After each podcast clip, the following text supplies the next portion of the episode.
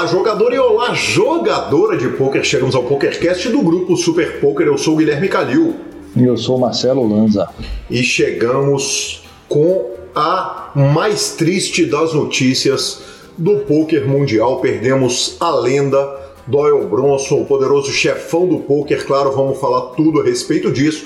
E, naturalmente, temos a entrevista dele, o fantástico Anthony Barranqueiros e lembrando, claro, que o PokerCast é trazido a você pela Pay for Fun e pela SX Poker.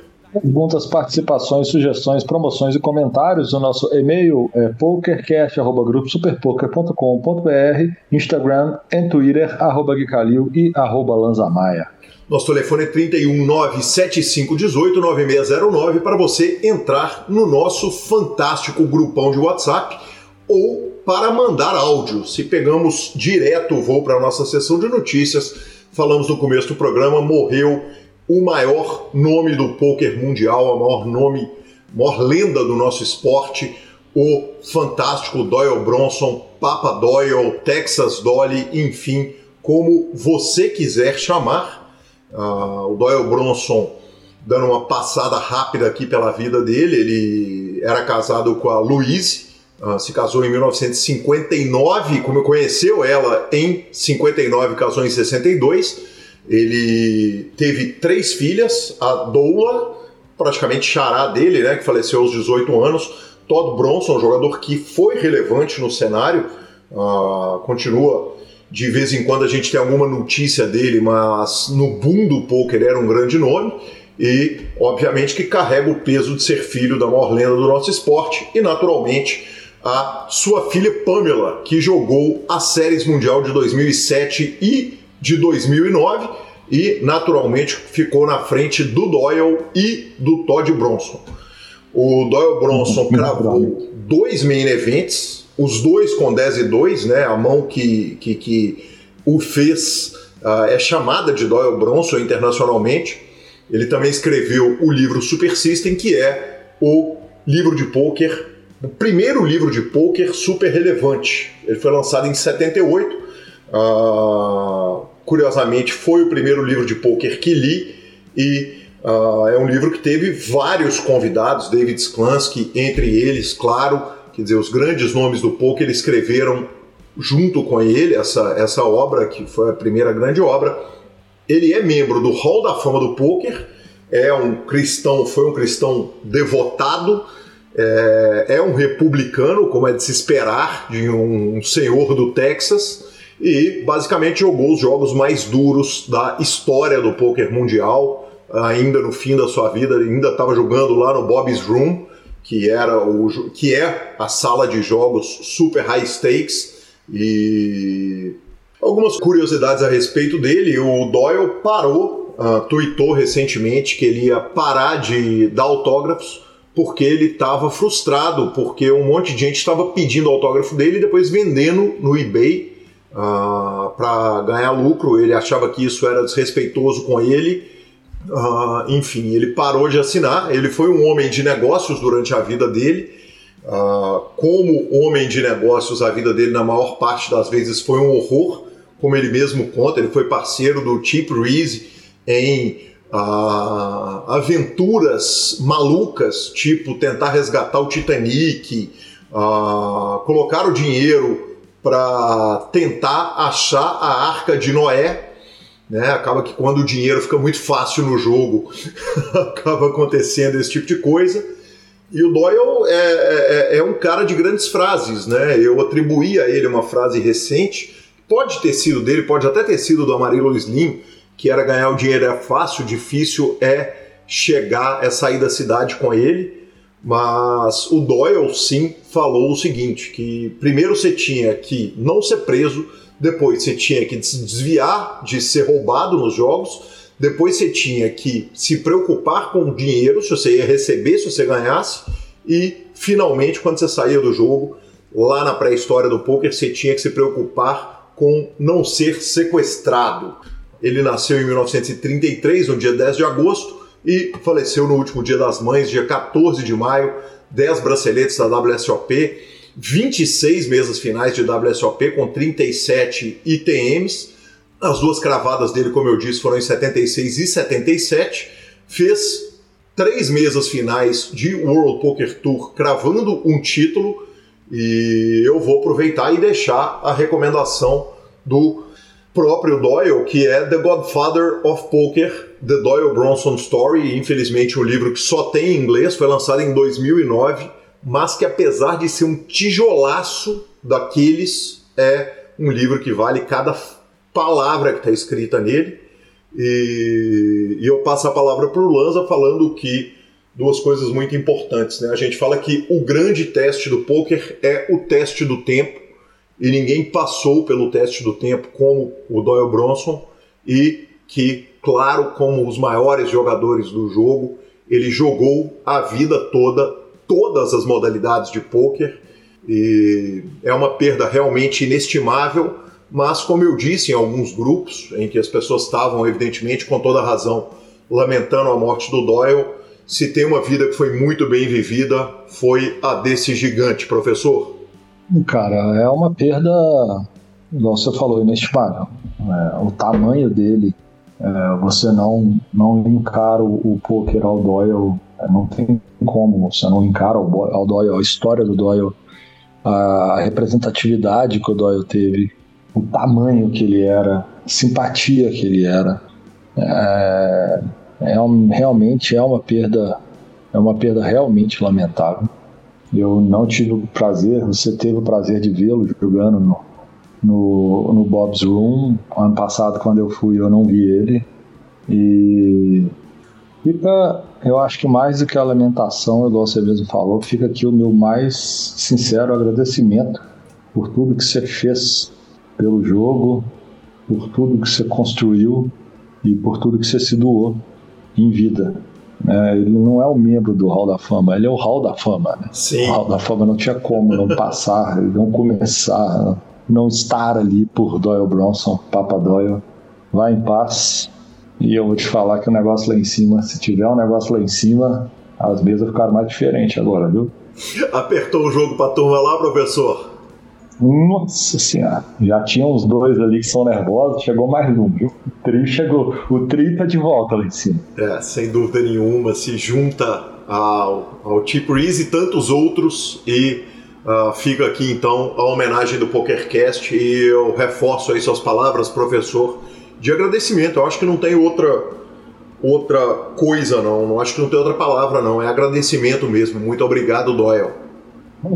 Mas as séries no Brasil continuam, as séries no mundo continuam e o Brasil continua fazendo aqueles estragos gostosos, né? Gostosos é a palavra, professor. Bruno Volkman cravou o, o, o evento número 112 da GG uh, World Festival. Uh, cravou também o evento número 108 da mesma série. Tivemos o título do Éder Campana, vice-campeonato do Celoan Fabritz, Ketzer, enfim, os grandes vice-campeonato também do Renan Brusque, enfim, os grandes nomes do poker brilhando e no Scoop também não podia ser diferente, professor. Temos o pódio de Murilo Fidelis, título do Dalton Robold, vice-campeonato do Bruno Volkmann, enfim. O, o, o, o bicampeonato do Daniel Aziz no, no Sunday Million é, Million Perfeito. Quer dizer, é, é aquilo, né? Já duas. De série não dá pra gente Oi? falar que se a gente começar a falar resultado, a gente mata o ouvinte. Mata o ouvinte. Só, só deu aquela passada, assim, só aquela pincelada. Maravilhoso, e claro que a gente traz a palavra da Pay for Fun antes da nossa entrevista. Pay for Fun, é claro, é a sua carteira digital com cartão de crédito pré-pago. É o método mais fácil que existe para você mandar dinheiro para um lado, puxar dinheiro do outro. Claro, você pode abrir a sua conta e você ajuda a gente quando você abre a conta pelo link do PokerCast. A Pay for Fun é utilizada por nós e super elogiada pelos ouvintes que criaram a conta lá. Você transfere dinheiro para praticamente todos os sites de poker e para todos os sites que importam de apostas. São mais de 400 estabelecimentos que aceitam cartão. E claro, vamos à entrevista do maravilhoso Anthony Barranqueiros. E chegamos à nossa entrevista. Recebo aqui com muito gosto Anthony Barranqueiros, homem que tantas vezes tive a oportunidade de narrar. Meu caro Anthony, muito bem-vindo. Muito obrigado, Calil. Obrigado pela honra de estar fazendo parte aqui com vocês do PokerCast. E vai ser um prazer aí estar contigo para falar sobre toda a trajetória aí até hoje nesse mundo incrível que é o poker. Maravilhoso, uma trajetória gigante, é, especialmente considerando a sua idade. Você é talvez dos entrevistados mais jovens do PokerCast. Afinal de contas, você contou que quando você fez 21 anos, você não pôde ir para Vegas. Você está com 22 ou 23 agora? 24, 24 agora, que foi o, o ano da pandemia, eu, ia, eu fiz 21 anos antes da pandemia, só que é sempre no final do ano. Aí no ano que eu ia poder participar da WSOP veio a pandemia, e aí a gente estreou em 2021 com meus 22 anos, e é até engraçado que a WSOP desse ano foi no final do ano, né? Eu acabei comemorando o aniversário inédito lá que jamais vai voltar a repetir no meio da WSOP, né? Porque foi no no final do ano, que é uma edição que eles fizeram justamente por causa da pandemia, né? Porque no, no meio de 2021 ainda estava tudo conturbado e no final já estava um pouco mais tranquilo. Aí acabei passando um aniversário meu lá e agora com voltamos lá com 23, no mês dos 23 anos no ano passado e esse ano agora com 24, terceira etapa do WSOP que eu participo. Maravilhoso, sensacional, inclusive está chegando a, WSOP, mas claro, nós vamos comer. A gente começaria pela pergunta clássica do PokerCast, mas antes disso, não vou perder a falhinha em mim mesmo, né? Peço desculpas pelo constrangimento causado antes da nossa entrevista. Afinal de contas, é, não custa dividir com o ouvinte que eu mandei, Anthony, sou seu na hora que você quiser. A gente tinha marcado um horário meio aproximado e aparentemente o telefone estava em mãos erradas aí. Cara, ela deu, arregalou o olho assim e falou: Abre essa mensagem que eu quero ver quem sou. Eu falei, não, relaxa, pô. É o parceiro meu do podcast, que não sei o que. Não, abre a mensagem que eu quero ver.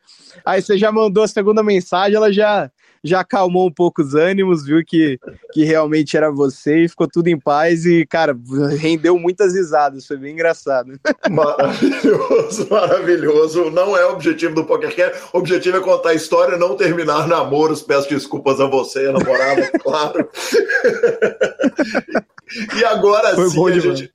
Maravilhoso, maravilhoso. Agora sim a gente vai para a clássica do PokerCast. Anthony, quem que era você antes do poker?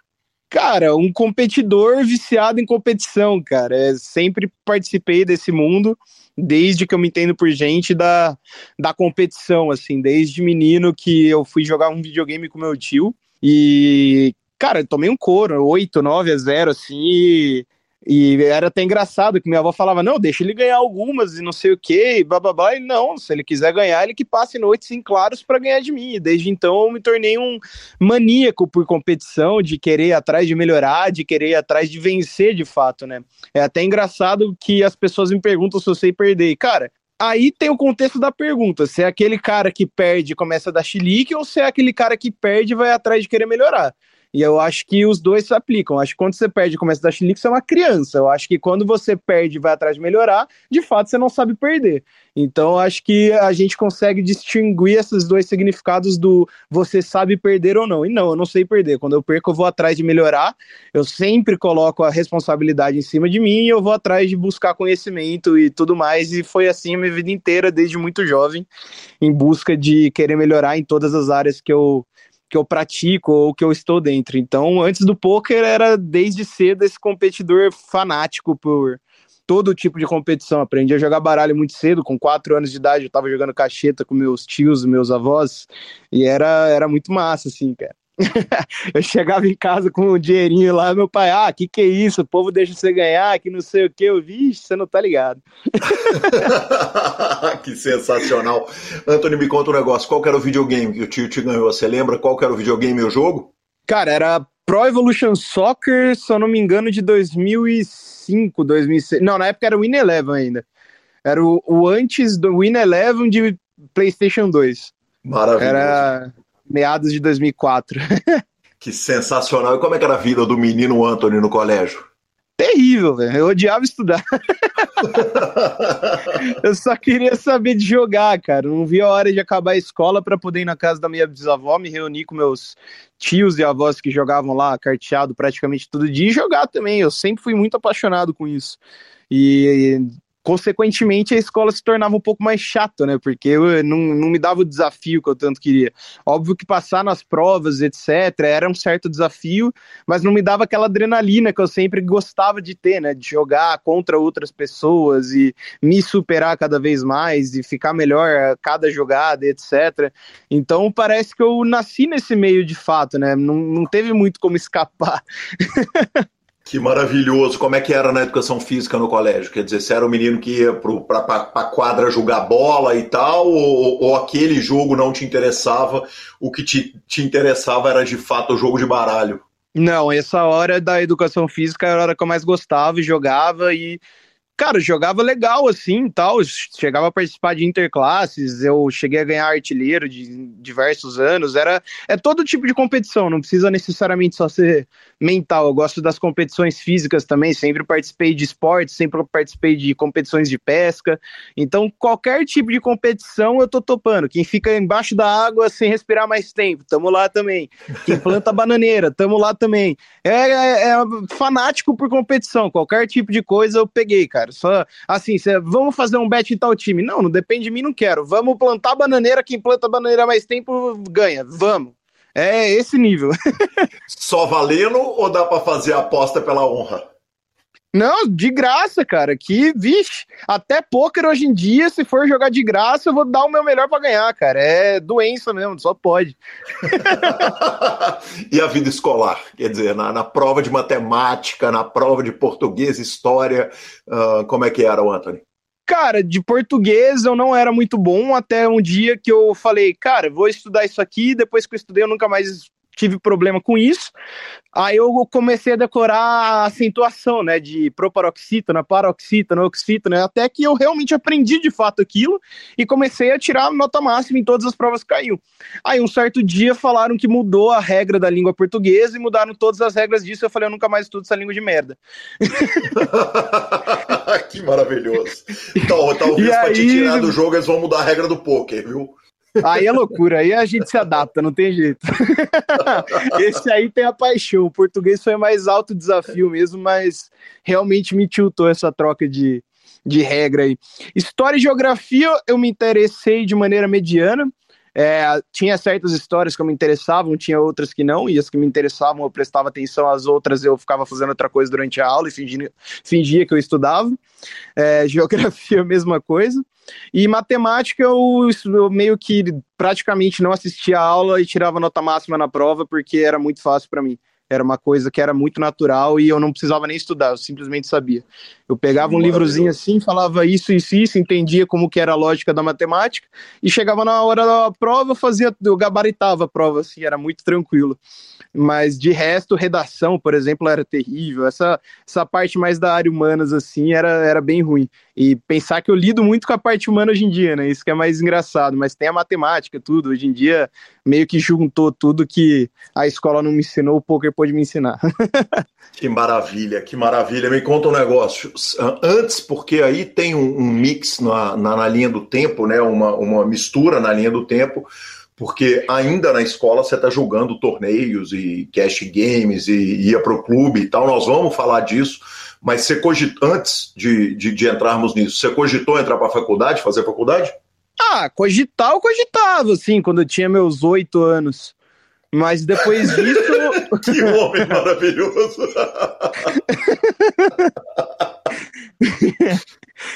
É que assim, galera, eu, eu comecei a jogar um, um jogo praticamente profissionalmente, que era Yu-Gi-Oh! De, de card game, né?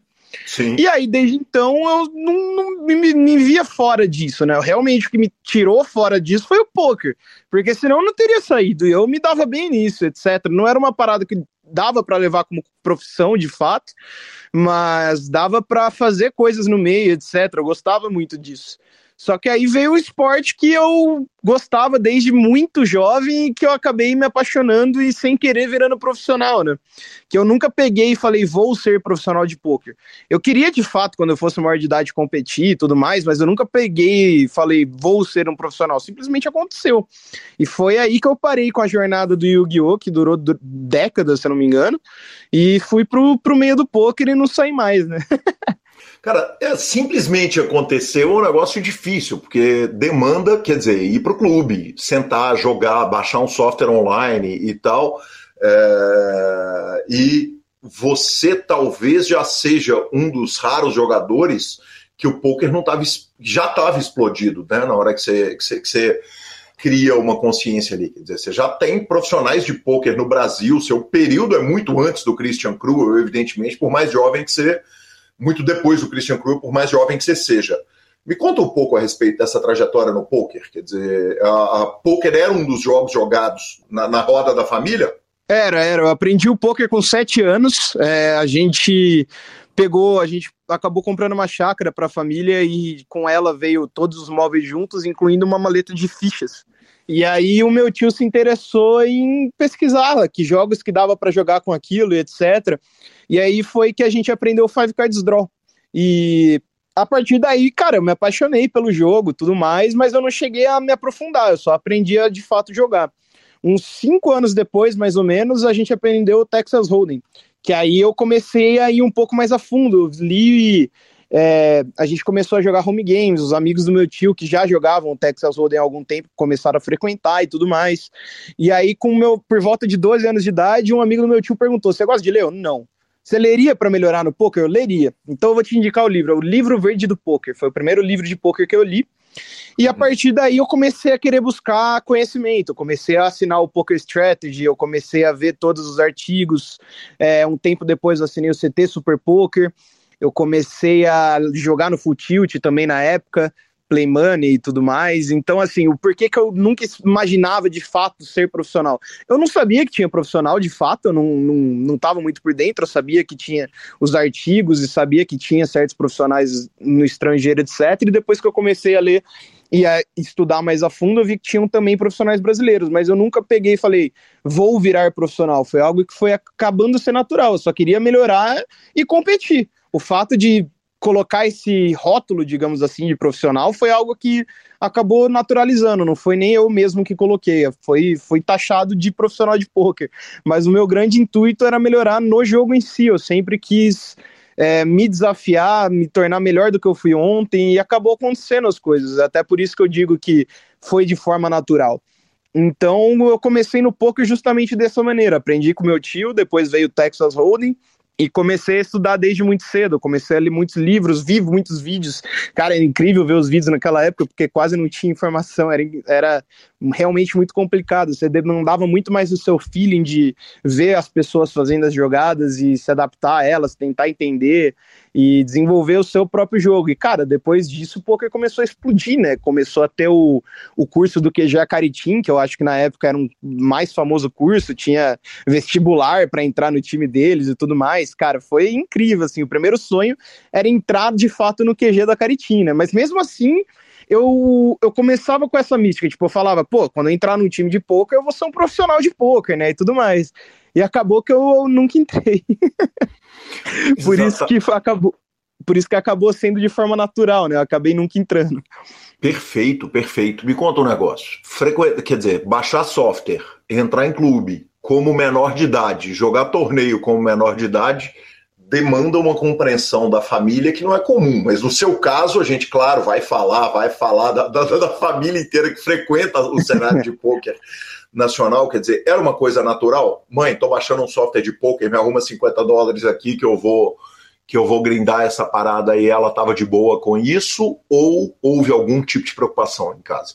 É que demorou muito para acontecer isso de fato, porque antes eu só jogava dinheiro fictício, tinha alguns torneios da Poker Strategy que a gente conseguia é, fazer o nosso próprio bankroll. Por exemplo, tinha semanalmente um free roll que dava 12 mil pessoas, que os primeiros colocados ganhavam centavozinhos.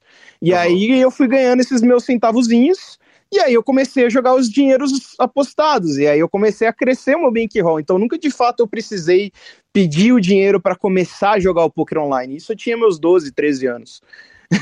e, e, e tinha, aí eu tinha algum olhar estranho assim, tipo, putz, será que, que, que a gente está deixando ele para um caminho certo? Porque vamos e convenhamos que há 12 anos, quando você tinha 12, 13, 14 anos de idade, o poker não era o que é hoje e, e, não tinha essa as pessoas não tinham essa visão do quão profissional é o esporte. Uhum. Então, na época não chegou a ter, porque não era um negócio que eu falei, vou virar profissional, né? Eu só jogava, era meu hobby, digamos assim. Uhum. Então não chegou a ser olhado dessa maneira, mas mais pra frente, quando eu falei, não vou fazer faculdade, bati o pé e falei, vou viver o meu sonho, aí que começou a ter um certo desconforto, né? Principalmente da parte do meu pai, que ele não, não morava comigo, né? Ele morava no Canadá e um pouco antes em Goiânia, então ele nunca participou do meu início do poker de fato. E quando eu bati o martelo e falei, eu não vou fazer faculdade, eu não vou nem mais estudar para jogar poker de fato, foi que aí começaram a, as barreiras, assim, as primeiras barreiras que eu tive que enfrentar com a minha família, né? Principalmente com meu pai, que vem de uma família que não é muito adepta do jogo. Então eu acabei sofrendo com isso também, por mais que minha família, por parte de mãe, apoie e tudo mais, mesmo eles não foram muito a favor no início, tirando minha avó, mas contra resultados não há argumento, né? As pessoas ficam meio apreensivas, é um, uma área que elas não conhecem, então é natural, né? A família brasileira não está muito acostumado com isso, mas depois de um tempo que você prova e fala que sua voz mais alta tinha razão, as coisas vão acontecendo naturalmente. Hoje em dia, até meu pai mesmo, ele se interessou em aprender a jogar e tudo mais, então eu fico muito feliz de poder ter desmistificado isso para minha família e eu espero que é, os atuais jogadores e todos do meio do poker trabalhem para cada vez mais o poker ser visto de uma outra forma, para que daqui algumas décadas, ou talvez menos, se Deus quiser, a gente possa ter uma profissão que seja honrosa para o filho virar para o pai e falar: quero ser profissional de poker, e os, pais sentirem orgulho disso, né? E não simplesmente ter medo por falta de informação ou qualquer outra coisa do tipo. Então, acho que esse é o grande objetivo que eu tenho futuramente: é trazer o pouco trazer o conhecimento para as pessoas, né? Inclusive saiu um documentário recente da Reg Life falando exatamente sobre isso, que, cara, eu me senti muito acolhido pelo assunto e pelo tema, porque é algo que eu passei, acho que 80% dos profissionais hoje em dia, se não mais, devem ter passado por isso. E é uma parada que não é muito legal de se passar e que é por puro falta de informação do que é o esporte de verdade. E eu vejo que no resto do mundo acontece isso também. Então espero que a gente possa chegar no nível que o poker seja um outro esporte como o xadrez, como a dama, que de fato já é, só que as pessoas não enxergam desse jeito pelo fato dele estar junto com jogos de fato de azar, né? Por exemplo, o truco ele tem a sua habilidade, é inegável isso, mas quando você sai com os uhum. copas não tem como você perder. E o poker a gente sabe que é completamente diferente. Então é isso que a gente quer desmistificar dos outros jogos de baralho ou de cassino, ou qualquer outra coisa. Maravilhoso, maravilhoso. Na hora que o dinheiro entrou na conta, quer dizer, é, chega num ponto que você, na hora que você começa a jogar poker, o placar do jogo é o dinheiro, evidentemente. Uh, uhum. O videogame desconectou completamente ou continuamos jogando videogame? Você falou que você é alucinado por competição, mas perdeu a mística jogar sem, sem, sem grana no, na, na frente ali, o videogame? Honestamente, não. É, minhas cartas nunca foi valendo dinheiro de fato e eu sempre gostei da competição e continuo gostando. Eu, honestamente, Calil, até hoje eu não jogo poker pelo dinheiro, eu jogo poker pelos títulos, pelos troféus. Até por isso que eu não tenho tanto tesão no poker online, mas eu joguei durante muitos anos o poker online, depois eu virei até grinder online, tive os resultados muito legais e vou falar mais pra frente porque que eu parei de, de grindar online, mas o grande objetivo nunca foi sobre o dinheiro, foi sobre me desafiar, conquistar os títulos, ou seja, quando eu fico segundo eu fico puto da vida, por mais que tenha sido um ótimo resultado, eu fico louco, porque eu quero o título, eu quero de fato conquistar a vitória, e ficar em segundo, querendo ou não, eu não vejo como uma vitória, sabe? Eu vejo como, putz, tive um grande resultado, isso vai me motivar, mas eu ainda quero ir além, saca? Eu quero de fato o primeiro lugar. E até hoje não mudou. Chegou uma época que eu, putz, preciso ganhar dinheiro, vou jogar poker. Mas não é a mesma magia. Parece que quando você joga pelo dinheiro em si, por mais nada, é como se a magia que tivesse por trás disso não funcionasse. E aí, quando eu percebi isso e falei, não, cara, eu tenho que jogar pelo incentivo que eu sempre teve, que é me desafiar, me tornar melhor do que eu fui ontem e conquistar o primeiro lugar. E aí o dinheiro vem consequentemente por causa disso. E é esse o pensamento que eu não posso perder e que eu já tive a fase de ter perdido, de tipo, não, preciso do dinheiro, preciso pagar minhas contas, etc. E, cara, não, a mágica não acontecia, parece que é, é, é incrível, assim, parece que é uma energia que você entra, uma vibe diferente que esse mindset muda completamente e as coisas simplesmente começam a acontecer. Então é uma parada muito louca e até hoje eu não sou movido pelo dinheiro em si, eu sou movido de fato pela pelo desafio. É o desafio que me move. E óbvio, o dinheiro é muito bom, é muito bem-vindo, paga todas as minhas contas, me propõe coisas incríveis, me dá uma grande liberdade. Então, assim, eu não posso ser injusto com o que o dinheiro me traz, mas não é sobre ele o motivo de eu tá nessa jornada que é o poker. Então, tem muito mais caminho pela frente. E, cara, o quanto eu puder jogar poker o resto da minha vida, eu vou jogar. Eu amo esse jogo. Mas o porquê que o o videogame não parou assim de, de ser tão atrativo para mim, porque eu ainda tinha minha competição, eu ainda me desafiava. Os card games até hoje eu jogo porque ainda tenho o certo desafio. Qualquer coisa que me desafie eu jogo. Cara, home game, eu vejo os profissionais, vários deles falando que, ah, eu não jogo poker por diversão, que isso, que aquilo. Cara, eu jogo home game com uma família, é um puta tesão, cara. Significa que eu vou esculachar e jogar de qualquer forma? De jeito nenhum. Eu quero meter bala na minha família também. Se vocês quiserem melhorar, vocês que estudem e ganhem de mim, saca? que é a mesma forma que eu fui criado desde pequeno. Se você quiser ganhar, você estude para melhorar. E é isso, tá ligado? Eu gosto da competição. O dinheiro acaba sendo consequência disso e é o que me propõe viver disso, que é o, o, que une as duas coisas, né? Mas não me faz perder o tesão de competir em outras coisas que não demandam dinheiro. Quando a gente senta para jogar o poker, a gente vai dar o nosso melhor, vai buscar querer o primeiro lugar e consequentemente acaba ganhando dinheiro por isso e é o que faz a gente continuar movendo. Mas as outras coisas eu também sinto puta tesão de jogar sem valer nada, cara. Só o desafio, saca? E é, é isso que me deixa animado, é isso que me faz querer viver, é isso que me faz querer ser uma pessoa melhor, um profissional melhor. É a competição, velho. Eu, sou, eu amo a competição. Interrompa a entrevista de Anthony Barranqueiros para falar, claro, da Suprema Poker Series. A Suprema continua bombando a sua série de 100 milhões de reais garantidos, com 1 milhão garantido para o primeiro colocado do ranking. E você não pode ficar fora dessa, então crie sua conta na Suprema, entre e jogue. É a chance daquela forra gigante. E voltamos para Antony Barranqueiros. Antony, é uma coisa Putz, é incomum talvez não seja a palavra, mas certamente é incomum para um cara de 24 anos ter conquistado o que você conquistou. Quer dizer, você é campeão, primeiríssimo lugar num High Roller de BSOP Floripa, no mesmo ano que você é campeão do CPH Main Event.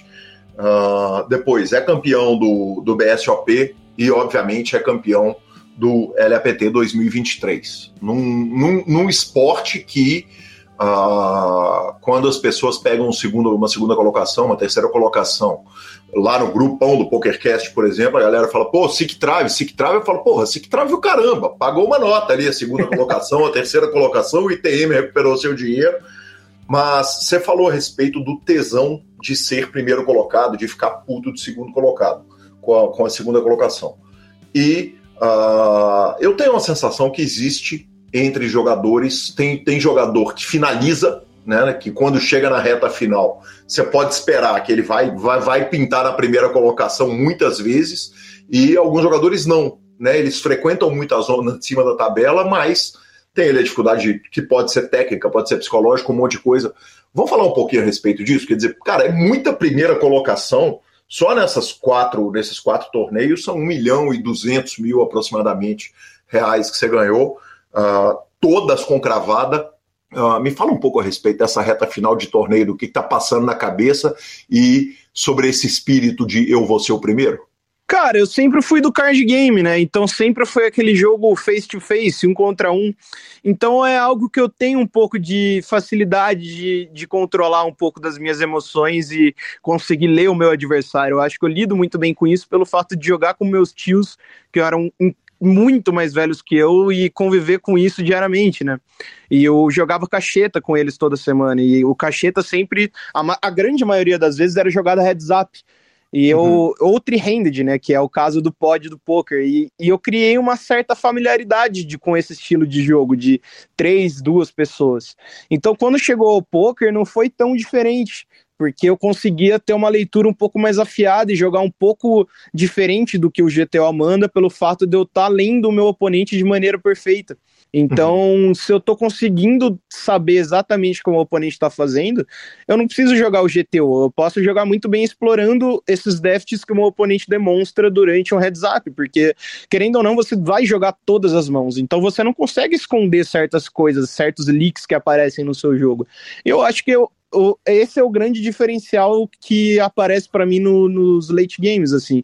Óbvio que tem sua variância e tudo mais, mas assim, acho que envolve outras coisas além do jogo em si. Eu acho que eu tenho é, pessoas muito boas do meu lado, eu tenho mentores muito bons que conseguem me ajudar e me auxiliar, colocarem minha cabeça no lugar nesses momentos de pressão. E, cara, tem a vibe também de toda a galera que tá junto comigo, torcendo e mandando mensagem, e assistindo e com aquela vibe incrível. Então, acho que junta toda essa energia do pessoal que tá junto comigo nessa, junto com a experiência que eu adquiri ao longo dos anos jogando os card games e tudo mais, junto com a mentoria que eu recebo dos meus professores e dos meus mentores e tudo mais. Eu acho que é uma junção de tudo isso. E a, principalmente a sede pelo primeiro lugar. Porque tem muitas pessoas que falam, putz, tô ganhando uma nota, velho, já tá bom. Eu, porra, foda-se o dinheiro, eu quero ganhar. O dinheiro depois que eu ganhar vai ser bom, tá ligado? Tipo, putz, dei o meu melhor, e perdi. Beleza, mano, o dinheiro foi muito bem-vindo, mas eu tenho uma frase, cara, que parece até meio ingrata, mas porra, longe disso. Que é se eu fico em segundo lugar no main event da WSOP, a primeira sensação que eu faço é chorar de frustração, cara. Por mais que eu tenha ganho a maior big hit da história, 6 milhões de dólares, etc. Óbvio que eu ficaria feliz depois. Porra, é life change money, cara. Mas o fato de ter bolhado o bracelete, o título, a maior conquista de todas, assim, acho que para qualquer jogador de poker, talvez me traria um pouco desse sentimento. E é um pouco de autossabotagem, eu sei disso, mas é, é, eu sou assim, tá ligado? Eu não consigo simplesmente mudar isso. Então eu acredito que essa sede de vitória, de realmente querer o primeiro lugar, às vezes atrai isso, tá ligado? Eu acredito muito nessa parada de atração e coisa do tipo, mentalização. E não sei dizer, mano. Eu só sei que eu tenho real muita sede de vitória, muita sede de conquistar o, o, primeiro lugar. E graças a Deus eu sou muito grato por todas as séries assim muito grandes eu ter chego nas decisões e realmente ter conquistado esses primeiros lugares e fica a eterna gratidão. Eu não consigo ter outro sentimento a não ser esse, cara. Eu sou muito grato por realmente as coisas terem dado certo e nos momentos difíceis ter me reerguido e as coisas simplesmente vão acontecendo e eu posso viver o meu sonho de menino que é competir e viver disso, viver da competição é incrível. Anthony, uh, você falou que no, é, é a respeito dos momentos difíceis, mas 2018 o senhor estava cravando o main event de CPH e BSOP High Roller. 2019 crava o BSOP Rio Quente. 2023 crava o LAPT. Uh, ah, teve momento ruim? Quer dizer, a sensação que eu tenho é que pela idade os momentos foram todos maravilhosos. Cara, tiveram algumas, alguns obstáculos aí no meio do caminho. É, comecei eh, profissionalmente em 2015. É, foi um ano mágico também. É, comecei sem querer, digamos assim. Eu comecei no início do ano a frequentar clubes de fato, com meus 16 anos, tinha acabado de fazer. É, e tinha um clube aqui da cidade que meus amigos falaram: não, vamos lá, foda-se, a gente conversa com o pessoal lá, eles deixam você jogar. E, cara, eu era horrível, velho, era incrível. eu simplesmente não entendia o, o conceito do jogo, né? E era incrível que por mais que eu fazia algumas jogadas péssimas e coisas do tipo, o pessoal me acolheu muito bem, algumas pessoas. Eles falaram, cara, você tem um incrível potencial para esse jogo, eu vou te ajudar no que você precisar. Uns me, me indicaram coaches, e aí eu falei, caraca, tem coach nesse jogo? Porque eu vinha do Yu-Gi-Oh!, né, que era um card game onde era uma parada muito singular, e que não, não tinha essa oportunidade de você aprender com outras pessoas, etc. Você tinha que ir através do seu feeling, do seu grupo de amigos e tudo mais. E quando eu fiquei sabendo que tinha coaches, eu, porra, vamos atrás disso, né? E foi aí que eu ouvi que, cara, o estudo nesse jogo é algo incrível. O coach, ele tinha quatro módulos, a cada módulo eu cravava um torneio, assim, era incrível. Então eu uhum. fiz quatro módulos em quatro dias diferentes, e no primeiro módulo foi o primeiro torneio que eu cravei. E eu falei, cara, agora o bichinho picou, né? Agora eu quero estudar esse jogo até não aguentar mais. Aí eu comecei a ver um. Fui atrás mais ainda de conteúdo, assim, o CT Super Poker, já tinha um tempinho. E aí eu tinha aquela monte de propaganda de QG Caritim, QG Caritim, QG Caritim. E eu, puta que pariu, eu tenho que esperar dois anos pra ir, eu não consigo, velho. O que que eu faço? Eu não sei o que, mas é isso, né? Vamos esperar, não tem muito o que fazer. E, cara, aquela propaganda, né? O, as ferramentas de, de propaganda estão de parabéns, o Facebook Ads e os caralho a quatro, cara, porque não parava de sair aquilo, ficou uma hipnose na minha cabeça. Eu falei, cara, eu preciso dar um jeito de ir. Foi aí que eu tive a brilhante ideia de criar o meu documento falso de 19 anos. Com 16? De repente, eu tinha 16 e de repente eu tinha 19. Aí eu falei, pronto, vamos, vamos atrás desse estudo, né? Já entrei em contato lá, mandei os documentos, tá tudo certo. É isso, vamos pro QG Caritim. Passei a semana lá que tinha o final de semana, que era o curso básico, e depois tinha uma semana técnica, né? E aí eu já fiquei a semana inteira lá, eu não lembro exatamente a cidade, era aqui no interior de São Paulo. E passei a semana lá vivendo poker, vivendo teorias que eu nunca tinha visto. Cara, foi incrível. Nossa, que, que momento épico, assim.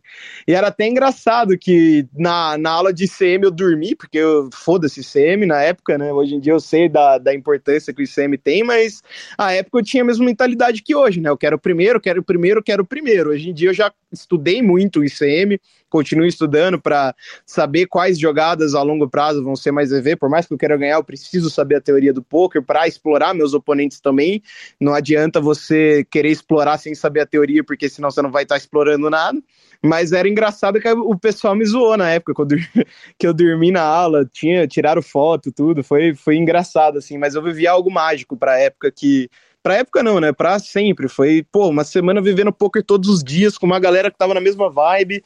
Foi incrível, assim. E logo depois eu, cara, foi foi parecia uma mágica assim, mas a gente sabe que não existe mágica, né? Vem de esforço, dedicação e tudo mais, mas eu comecei a ganhar três, quatro torneios na semana na minha cidade. Tinha torneio todos os dias e eu chegava a ganhar quatro torneios na semana, o que a gente sabe que é muito raro, por mais que fossem torneios de quatro, cinco mesas, é, é existe a variância do jogo, né? Eu acho que o, os deuses do baralho estavam me, me ajudando a querer me motivar, não sei, mas era algo que era realmente incrível até mesmo para hoje.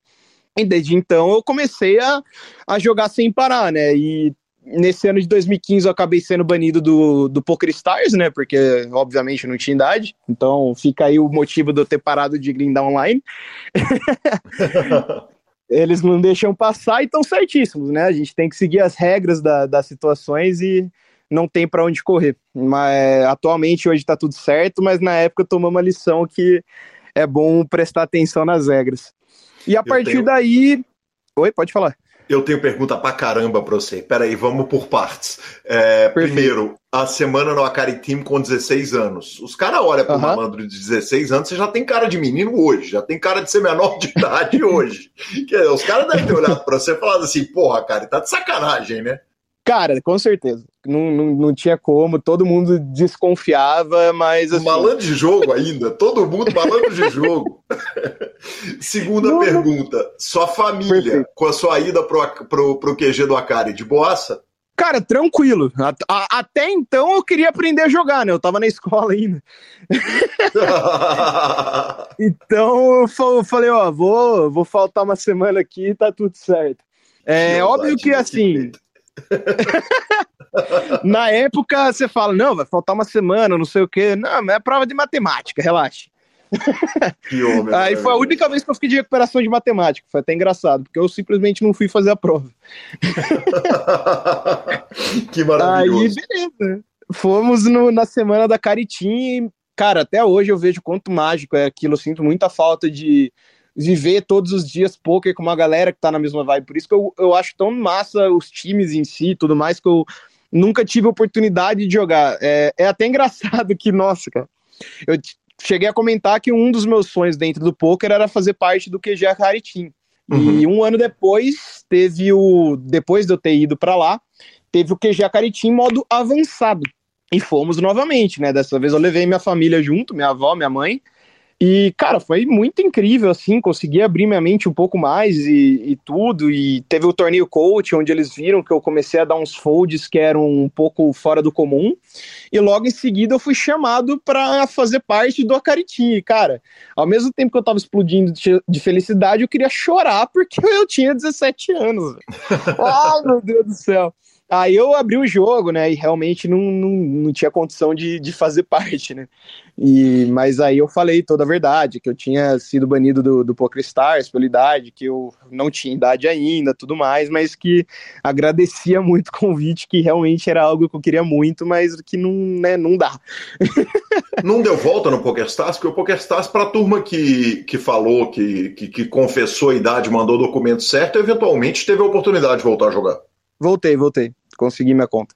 Ah, perfeito, maravilhoso. Me conta um negócio. Você falou da sua avó e da sua mãe, ainda você tá me devendo a resposta de que quando foi a, a, a tal fase ruim, porque eu não tô conseguindo enxergar ela na linha do tempo. Mas. perfeito. Qual que é o nome da sua avó? As etapas, então. É... Oi, perdão? Qual que é o nome da sua avó? Lídia. E sua mãe? Guga. Guga. Ok. Uh, você falou que Dona Lídia e Dona Guga foram no, no QG do Akari Team. E ambas Isso. jogam e frequentam o circuito, rodam, vão atrás, LAPT, BSOP, uh, CPH, quer dizer, a gente vê elas jogando. Me conta, uhum. é, é, te jogar naquela fogueiraça né, do, do PokerCast, assim, ao vivo. Felizmente o programa vai editado, mas qual o nível técnico de vovó Lídia e, e mãe Guga? Cara, a minha mãe, ela tem a curiosidade de querer aprender e tornar um hobby lucrativo. Ela me pergunta sobre mãos, etc. Mas é, é, é complicado aprender com o filho, né? Ela sempre foi a, a mentora do filho, né? Ensinou como que limpava a bunda, por exemplo. É difícil você querer aprender e aceitar o que o próprio filho fala. Então é, é às vezes eu falo, ó, oh, não faz isso por causa disso, disso, daquilo. Então ela consegue processar certas coisas, mas o que ela acha que tá certo para ela, ela vai fazer independente do que eu falar. E a minha avó é um caso que não tem jeito, cara. Ela vai jogar poker como se fosse bingo, ela vai jogar todas as mãos para conseguir acertar e eliminar. Essa é a graça dela no poker. Ela quer eliminar todo mundo, então todo torneio que é nocaute eu coloco ela para jogar, porque, cara, é incrível. No nocaute ela mata, cara, porque ela joga 100% das mãos e nas mãos que ela acerta o povo não acredita. E já era, né, cara? A véia derruba mesmo e faz a graça dela que é eliminar todo mundo. Cara, teve até uma história engraçada no, nesse último LAPT do, de Montevidéu, que nosso querido amigo Rádio é, acaba sentando na mesa dela, né? E tava matando a véia, né? Tava, vixe, esse aí vai, vai pro inferno direto, bicho.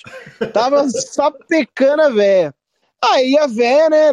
Acho que foi a única coisa que ela me ouviu na vida. Eu falei pra ela que ela tinha muita mania de dar limp com todas as mãos e o topo do range ela dava raise. Falei, véia, já que você limpa todas as mãos, com as mãos de, de grande valor, você dá limpo também, né? Que aí você acaba dando uma balanceada de leve no seu jogo e acaba pegando os parceiros. Cara, foi dito e feito, velho. Ela limpou o Wise Rei lá, o rádio com o seu Rei 9 no flop Dama Valete 10, acabou entrando em cana. Que maravilhoso. O melhor de tudo é saber que o rádio é nosso ouvinte e ele vai ouvir. Entrevista com 100% de chance. Cara, foi muito bom. Ele ficou inacreditado. Pô, vem refletou, Easy Rei lá me pegou, cara. Ficou inacreditado. Foi incrível. que demais, que maravilhoso. Uh, e a fase ruim?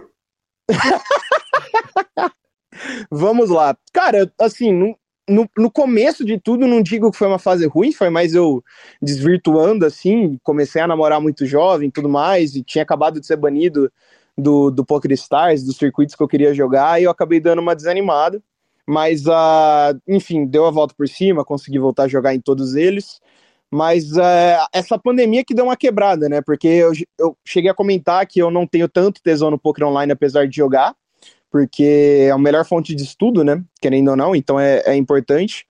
Mas não, não tinha aquele mais tesão do, do poker ao vivo tudo mais. Eu tive que ir para um pouco de outras áreas e ficou bastante popular os jogos de NFT, né?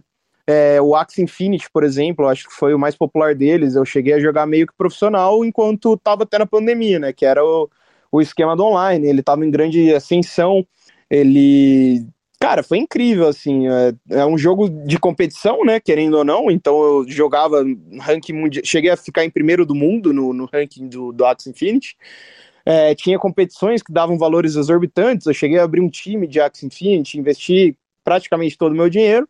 E aí, quando eu tava na semana de sacar, que eu realmente tinha recuperado meu, meu investimento, já tava com lucro, ia poder rodar só com lucro teve, tivemos a, a, guerra da Ucrânia com a Rússia, né? O Putin resolveu atacar tudo lá e as criptomoedas, criptomoedas despencaram. e todo o meu lucro de que estava em criptomoeda foi por água abaixo e eu quebrei. Acho que esse foi um momento que assim, eu nunca tinha passado, todo o meu ganho no poker tinha ido por água abaixo, porque um moleque não tinha experiência suficiente para financeira, né? Nunca tinha feito nenhum curso e nada do tipo. Então foi uma parte que eu tive que lidar com situações que eu não entendia muito bem, né? Não foi nem a fase ruim do poker, foi a fase ruim de uma fase ruim da vida, mas que eu, eu sou muito grato por ela também, porque isso me tornou mais forte, me, me obrigou a buscar conhecimento sobre investimentos, me obrigou a me reinventar em certas horas que eu me sentia muito mal. Eu peguei uma depressão logo depois, porque foi meio que um baque. E, cara, realmente tudo desmoronou, mas mesmo assim eu sou muito grato, porque foi esse momento que me tornou uma pessoa melhor, me tornou um profissional melhor, me obrigou a ir atrás de conhecimento, de como investir seu dinheiro, como cuidar do seu dinheiro. Então, essa foi uma parte que eu tava realmente me voltando, assim, até por isso que no final de 2021 e, e 2022 eu não apareci tanto nos circuitos, né? Eu tava um pouco mais off, joguei só o WSOP e alguns BSOPs, porque eu tava meio que me recuperando dessa depressão, desse baque. Até, cara, é, é, incrível que eu tô revelando isso aqui, eu não tinha comentado isso com ninguém. É, tá em primeira mão a parada aqui. Mas é. Cara, foi um grande aprendizado, assim, e, e até por isso que tem esse jump de, de resultados e tudo mais que só voltou em 2023, porque de fato eu fui voltar a rodar os circuitos e jogar poker de verdade no final de 2022 que eu falei, cara, bola para cima, sacode a poeira e vamos embora, assim, que tem muita, muita parada ainda para rolar e eu quero viver meu sonho, não quero parar e vamos jogar a porra toda de novo, cara. Vou jogar desde free roll até os torneios mais caros que eu puder e vou me, me levantar, né? Porque meu bankroll tinha ido pro saco por, por conta disso. É, as vezes que eu rodei circuito de BSOP, WSOP, eu tava tudo cavalado e não tive grandes resultados assim, tive ferro no, no WSOP. O BSOP tive um pequeno lucro, mas assim, eu tinha minha conta para pagar, eu já estava morando sozinho, estava é, morando com minha namorada, inclusive, então as contas eram um pouco altas e, cara, tinha que me reerguer de alguma forma, né? E eu falei, não, eu, eu quero fazer isso, eu não quero desistir do meu sonho e vamos embora, que eu, é isso que eu quero fazer na minha vida, cara. Eu quero jogar poker. Isso no, no finalzinho assim de 2022 e desde então eu voltei a rodar o circuito todo assim, desde acho que novembro, dezembro do ano passado, eu comecei a, a voltar, sacudir a poeira mesmo, dar a volta por cima e vamos embora, cara. Vou rodar tudo, vou jogar tudo e se Deus quiser vai dar certo. E realmente nesses últimos anos eu não, não tava tendo resultado. Foi até o, o momento que eu comentei que eu comecei a jogar poker por pelo dinheiro em si e que a magia não acontecia, porque eu queria dinheiro, eu não queria simplesmente ganhar. Para mim, ficar em quinto lugar tava bom porque ia me trazer dinheiro. E foi uhum. aí que a magia foi se apagando. E aí, em 2022, nesse, nesse momento, eu falei, cara, foda-se, eu vou jogar para ganhar, eu vou jogar porque eu amo a competição, porque eu quero melhorar a cada dia, porque eu quero estar entre os melhores do mundo. E é isso, cara, vamos voltar a percorrer meu sonho. E início de 2023, é, cara, foi, foi essa, essa fasezinha aos poucos, né? Batendo na trave, batendo na trave, até que eu ganhei um dos eventos paralelos do CPH, é, que tinha mais de ano que eu não ganhava um torneio.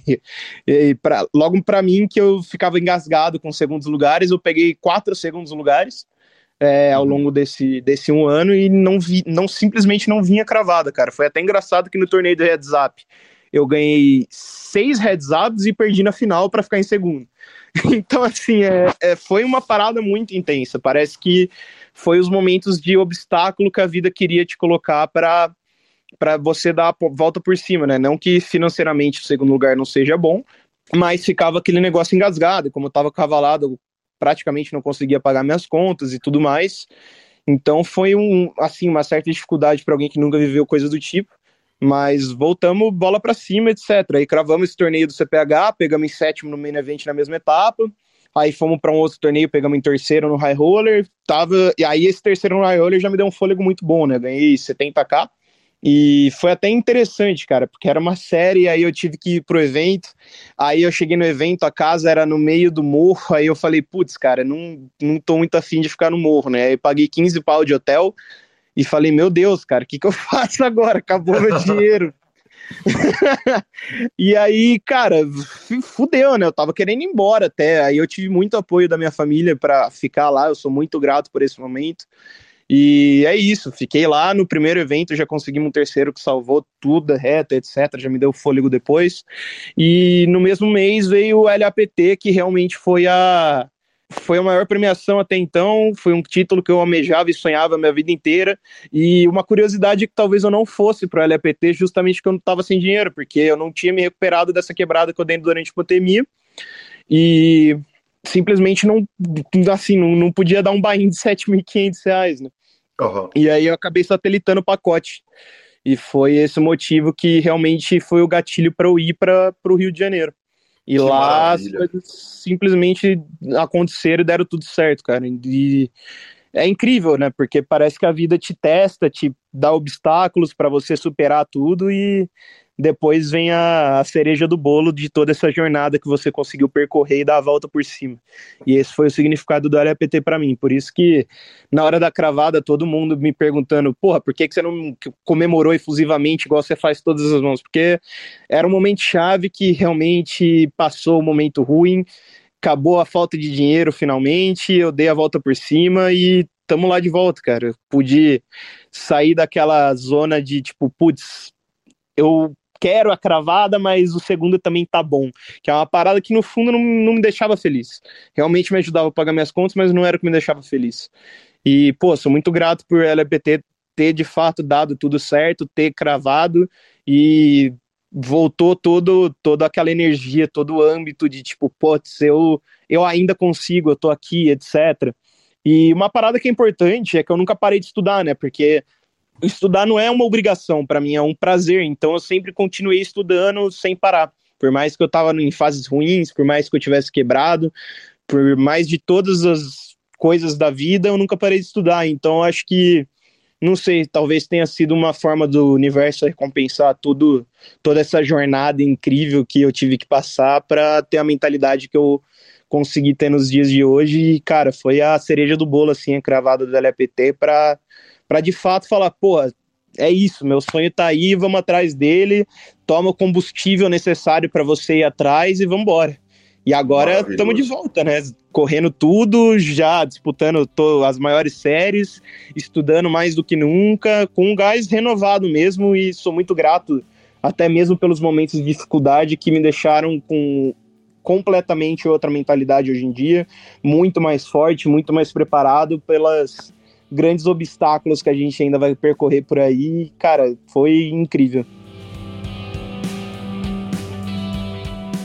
E professor, finalizada a primeira parte da entrevista de Anthony Barranqueiros, que homem! Ah, ele, é, ele é uma figura, né? Ele é uma figuraça. Eu tive prazer de conhecê-lo mais de perto, assim. É, não, no Copacabana, em frente ao Copacabana, aquelas areias do Rio, onde a gente já aprontou muito jogando alguns jogos de dados, etc. ali, sabe? Oh.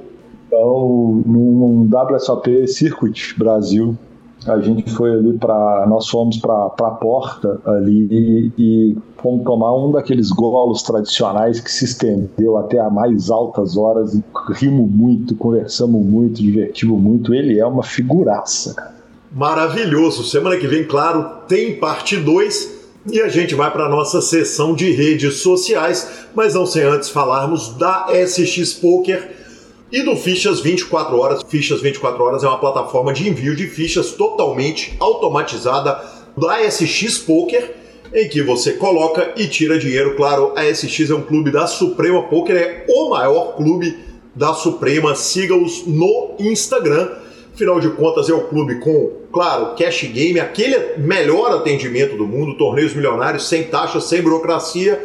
Jogue na SX Poker.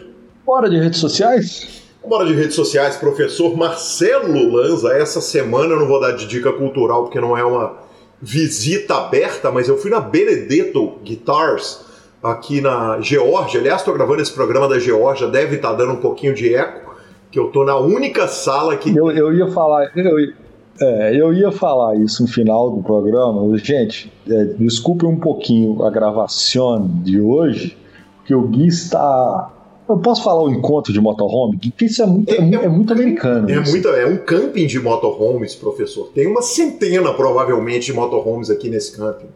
Exatamente. O Gui tá num camping de motorhome na Geórgia. E rezando para a internet sustentar, nós não estamos podendo gravar de vídeo, o áudio tá, eu estou ouvindo ele mastigado, mas o programa vai sair como de costume. Então nós estamos dando uma acelerada às vezes, também porque a gente não pode encebar muito aqui não. Maravilhoso, exatamente, professor. Eu fui na Benedetto Guitars, cara, que os caras fabricam a linha mais básica deles é de parte de 6.500 dólares, salvo engano, e vai até guitarra ali dos 30 a 60. Exatamente, 6.500 dólares, a linha mais básica de guitarras deles. E, e, as guitarras que eu cheguei a tocar lá vão chegam até 30 a 60 mil dólares. Eu fui atendido pelo Howard, que é o CEO da empresa, o, o, o meu é, é, pai americano, eu já expliquei aqui a história do pai americano, né? O meu pai de intercâmbio é, me levou lá, ele me atendeu, passou duas horas, contou a história da vida. Eu contei para ele a história do PokerCast. Ele está recebendo um luthier brasileiro. Claro, eu tirei mil fotos, mandei para o nosso editor Rodolfo Vidal, que é guitarrista. Ele falou, cara, você vai trazer uma dessas para mim? Eu falei, bicho, elas custam uns 30 mil dólares, em média, aqui a guitarra. Falou, bicho, pede o cartão do Lanza emprestado que tudo se resolve.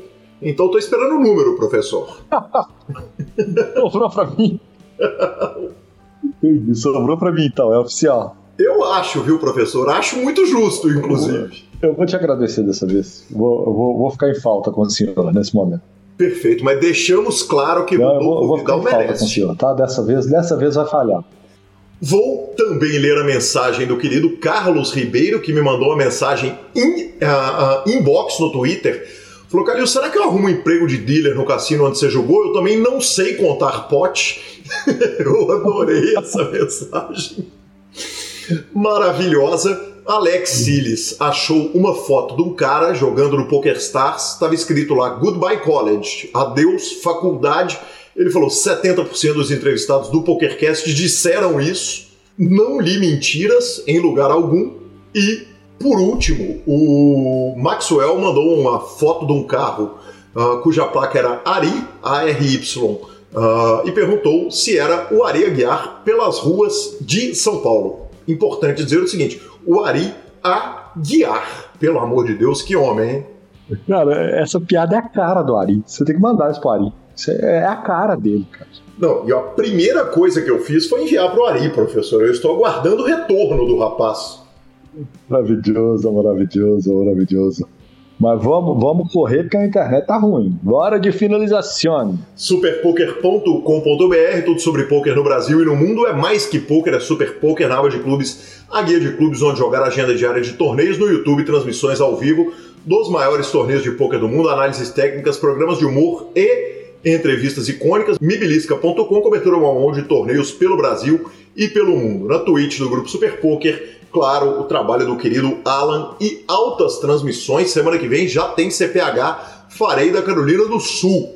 Dica cultural.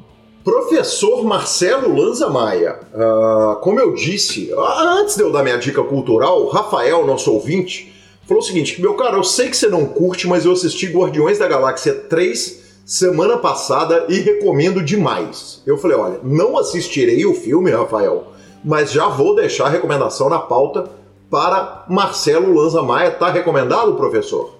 Não consegui no cinema. Eu cheguei de São Paulo a exatos quatro minutos antes da gravação do programa, quer dizer, eu já vim direto, eu queria ter ido e a crítica dele está simplesmente sensacional. Todo mundo que viu o, o Guardiões da Galáxia está super elogiando, então não tem como ser ruim, porque a turma lá já é boa. Eu curto a vibe do filme, eu curto o 1 e o 2, e vou ver o 3 com certeza. Maravilhoso, maravilhoso. Professor, minha dica cultural, eu passei pela cidade de Savannah, na Geórgia, passei dois dias lá, foi onde eu vi a Benedetto Guitars, e uh, na praça da cidade, eu tive lá na praça, o banco não existe mais, ele foi retirado, é uma cidade histórica, uma pessoa me falou que eles estão tentando manter a tradição histórica do lugar, mas lá naquela praça foi grava foram gravadas aquelas cenas do Tom Hanks no Forrest Gump, uh, onde ele está sentado contando a história que o ônibus passa. Cara, foi inacreditável, porque eu passei pela praça de tarde e nós chegamos à noite no motorhome e estava passando Forrest Gump. Eu não, não podia deixar passar né, um, um spot desse, acabei assistindo de novo, cara. E que filmaço! Vale dizer que a primeira vez que vi o filme eu estava na casa deles, salvo engano ainda, durante meu intercâmbio, em 1994, e assisti de novo essa obra-prima do cinema. Maravilhoso. Ele é, esse filme é inacreditável. Ele é muito, muito, muito bom. Professor, temos dica cultural do senhor que andou viajando e trabalhando? Cara, eu tava vendo no final de semana eu engatei numa série chamada Designer Survivor. É uma série da Netflix. E eu vou te falar que eu, a série é nervosa, cara. É um famoso todo mundo morreu e sobrou o, sobrevivente designado, que era um secretário de RH, e de repente ele vira o presidente dos Estados Unidos. Só que, tipo assim, não tem Suprema Corte, não tem, não tem Câmara, não tem Senado, não tem nada, e ele tem que restituir isso tudo sem o americano confiar nele, porque o americano confia em quem vota. Então, ela, eu vou te falar que uma pegada política incrível, quer dizer, o mundo inteiro vendo fraquezas americanas e tentando partir para cima. E eu tô adorando a série, by the way. Maravilhoso, maravilhoso. Uh, arroba Gui Calil e arroba Lanza Maia são os nossos Instagrams e Twitter. Lembrando, claro, o PokerCast já trazer você pela Pay for Fun e pela SX Poker. Estamos no Spotify, Deezer, YouTube, Amazon Music, Podcast Players. Nos indique, nos dê cinco estrelas no Spotify, no iTunes. A edição é de Rodolfo Vidal e professor Marcelo Lanza. Risque mais um estado da lista aí, ou preencha mais um estado da lista. Está gravado o PokerCast.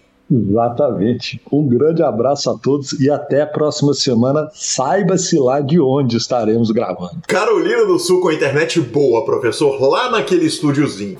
Aí sim, on time. vamos que vamos. Obrigado, valeu.